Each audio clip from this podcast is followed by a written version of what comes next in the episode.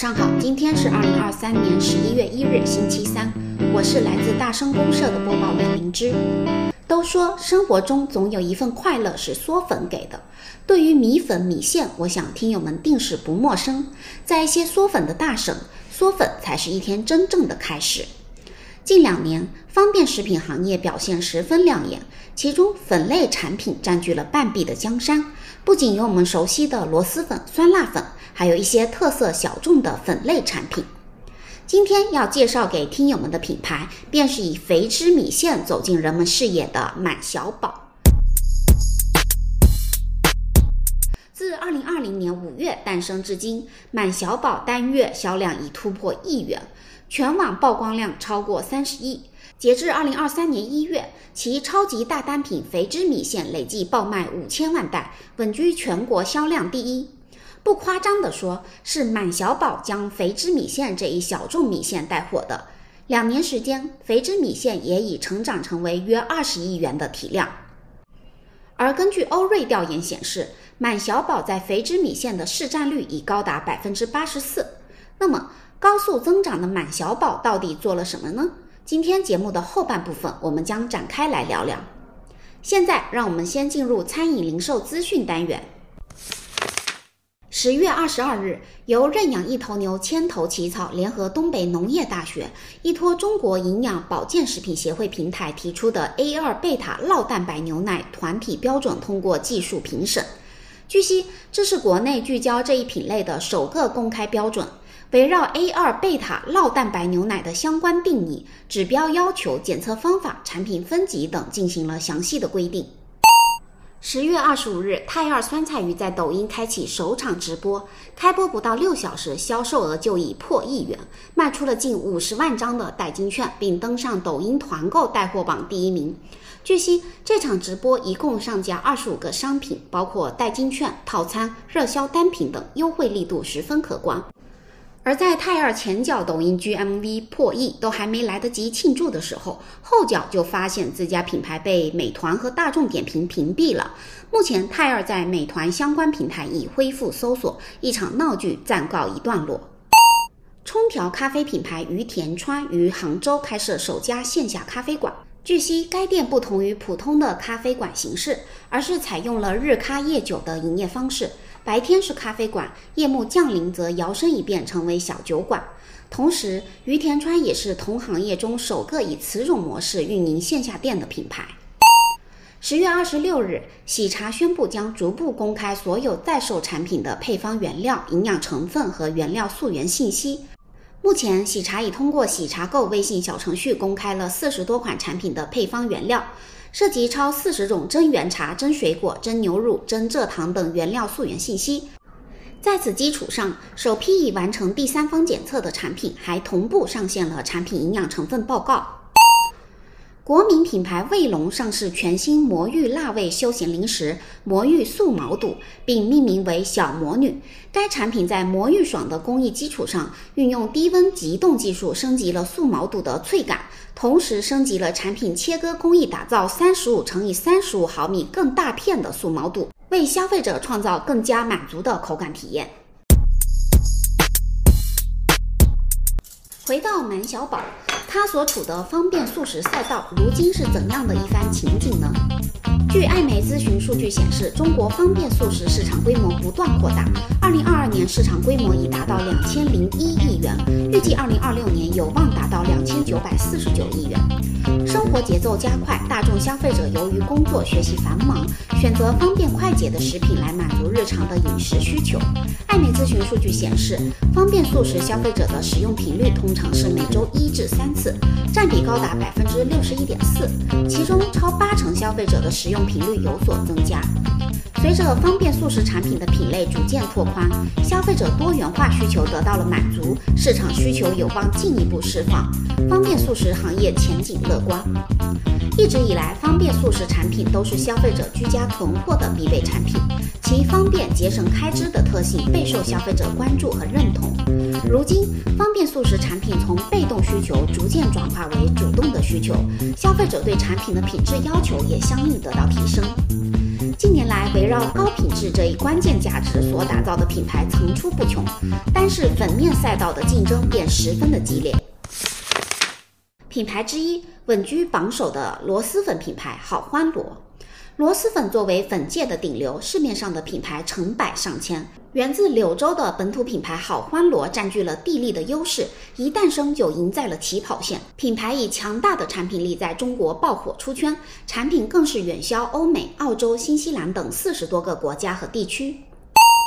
品牌之二，红油面皮之王阿宽，聚焦非油炸新型方便食品，还原餐饮美食。从二零一八年至二零二二年，阿宽的年复合增长率超过五倍，覆盖全国大中小城市，成为新一代非油炸健康食品的领军企业。品牌之三，地方特色的搬运工八狗，它创立于二零一九年，定位为地方特色方便速食专家。八狗研发多个地方的传统特色粉面产品，基本覆盖了方便速食的各个品类，致力于把各地的中式口味粉面产品普及到全中国乃至全球。品牌之四，粉面菜蛋开创者杨掌柜，以搭配均衡作为核心概念与价值纽带。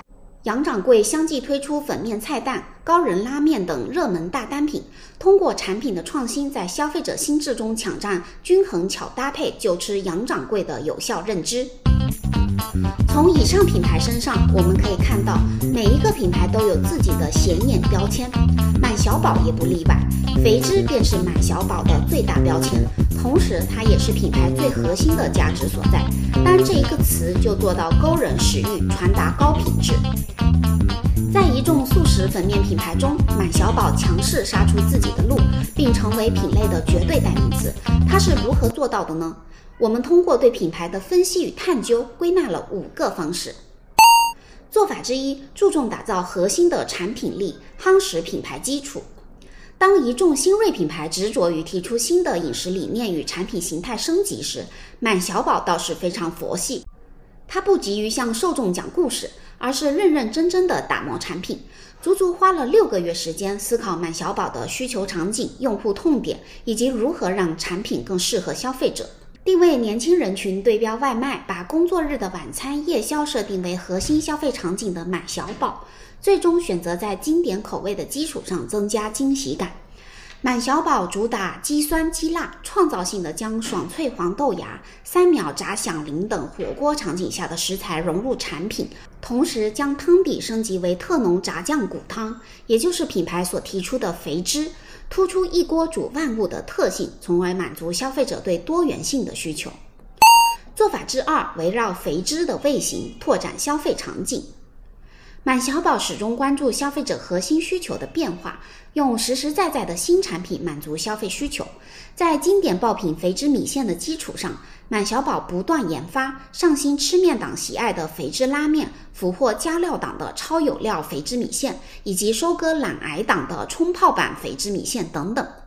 与此同时，独立的料包也充分满足不同消费者的口味差异，让消费者能够拥有自己 DIY 的乐趣。而对消费的需求与反馈，始终保持真诚沟通和高度重视的态度，可以说是满小宝给消费者留下良好品牌印象的关键部分。做法之三，打出品销闭环，成功一炮而红。得益于团队的互联网广告基因以及在内容营销的长板，满小宝在零到一的初创阶段便做到快速占领目标用户心智。对于达人遴选，品牌有一套自己的方法论，对每一份投放的 brief 也打磨得十分精细，成功拿下百分之七十的素人爆文率。正因如此，满小宝肥汁米线一经推出便霸屏小红书，这些流量直接导向天猫平台，由此实现了快速的销量增长。在完成社交媒体的首波声量爆发，满小宝更是趁热打铁，与李佳琦等超头部的主播达成长期合作，叠加了主播这一超强 buff，直接让满小宝从线上市场脱颖而出，成为肥汁米线头部品牌，并收获大量的年轻用户。自此，满小宝和肥汁米线也完成了强强绑定的关系。做法之四：快速布局全渠道，进击广阔市场。线上渠道相继打爆之后，满小宝快准狠地布局线下渠道。线下开局仅半年时间，业务体量便已达到一点五亿，被线下经销商圈子称为“满神奇”。截至今年四月份，满小宝线下的足迹已遍及全国三十个省份，全面覆盖商超、零食、便利店、新零售等渠道，入驻六万多的终端网点，在中国 TOP 一百超市系统进驻率高达百分之九十五。做法之五，与年轻受众有效的对话，做针对性的影视投放。满小宝在发展过程中，消费画像也逐步清晰。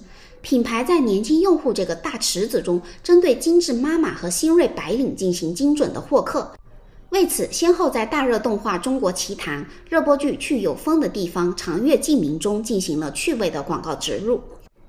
面向更深更广的用户群体，满小宝用魔性抓耳的视听语言，充分调动感官记忆，由此让目标消费者产生更强的品牌印象。借助这一方式，满小宝品牌的国民知晓度也得到再度攀升。作为现象级品牌，满小宝取得了令人瞩目的成绩。然而，消费品这几年周期性很明显。虽然十亿体量在新品牌里已经很厉害了，但同样无法逃脱增长的瓶颈。对此，不知道满小宝接下来会如何去做呢？让我们静待满小宝给出另一份答卷。好了，以上就是我们本期大声公社的所有内容，感谢您的收听，我们下期再见。